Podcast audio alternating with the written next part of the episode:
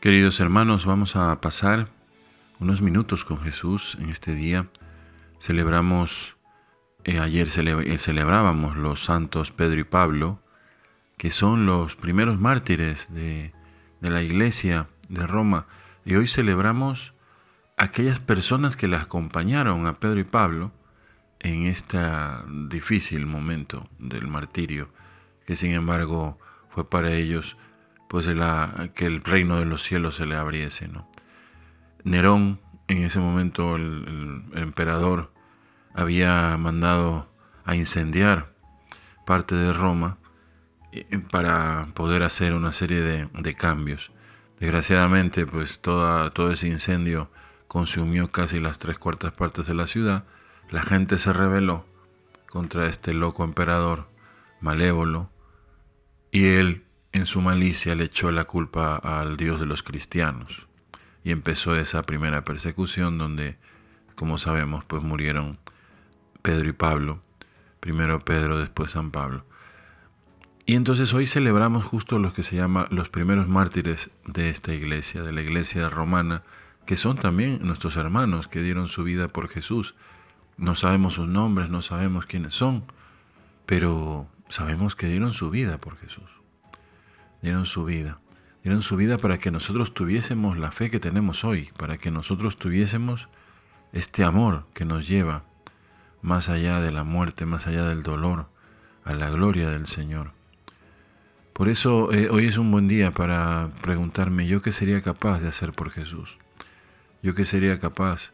Ciertamente no nos mandarán a los leones, no nos mandarán a los perros como mandaban a los, a los cristianos, no nos encenderán, ¿no? porque desgraciadamente, imagínense qué terrible, les ponían a los cristianos una especie de mezcla de brea con, con aceite, unas cosas así, y los encendían como las antorchas humanas. Qué macabro, qué maldad, qué diabólico.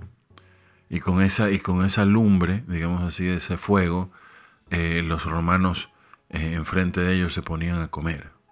Imagínense qué maldad. Quizás no nos pasará eso, quizás no nos manden a los leones, a los perros, no nos quemarán, pero sí nos pedirán ser, eh, tener nuestra conciencia, tener nuestra conciencia doble, tener una conciencia que diga que el mal es bien y que el bien es mal. Quizás nos pedirán no la vida, pero sí nos pedirán que hagamos, no sé, una coima aquí, una coima allá, que hagamos una corrupción aquí, una corrupción allá.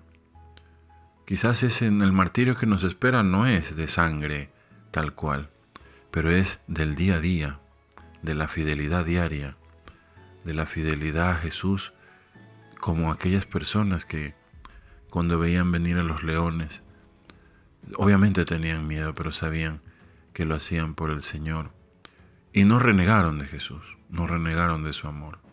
Tampoco nosotros en nuestra vida reneguemos del Señor. A pesar de las tentaciones, de las dificultades, mantengámonos fieles, porque el premio es más, es más grande de lo que pensamos. El premio es el mismo Dios. El que es fiel al final verá el rostro de Jesús. Pidámosle hoy a estos mártires que no sabemos su nombre, pero sabemos sus obras, su, su, su heroicidad. Sabemos que ellos dejaron su sangre, donde ahorita quizás nosotros vamos a visitar la serie de coliseos o la serie de, de calles de Roma, dejaron su sangre.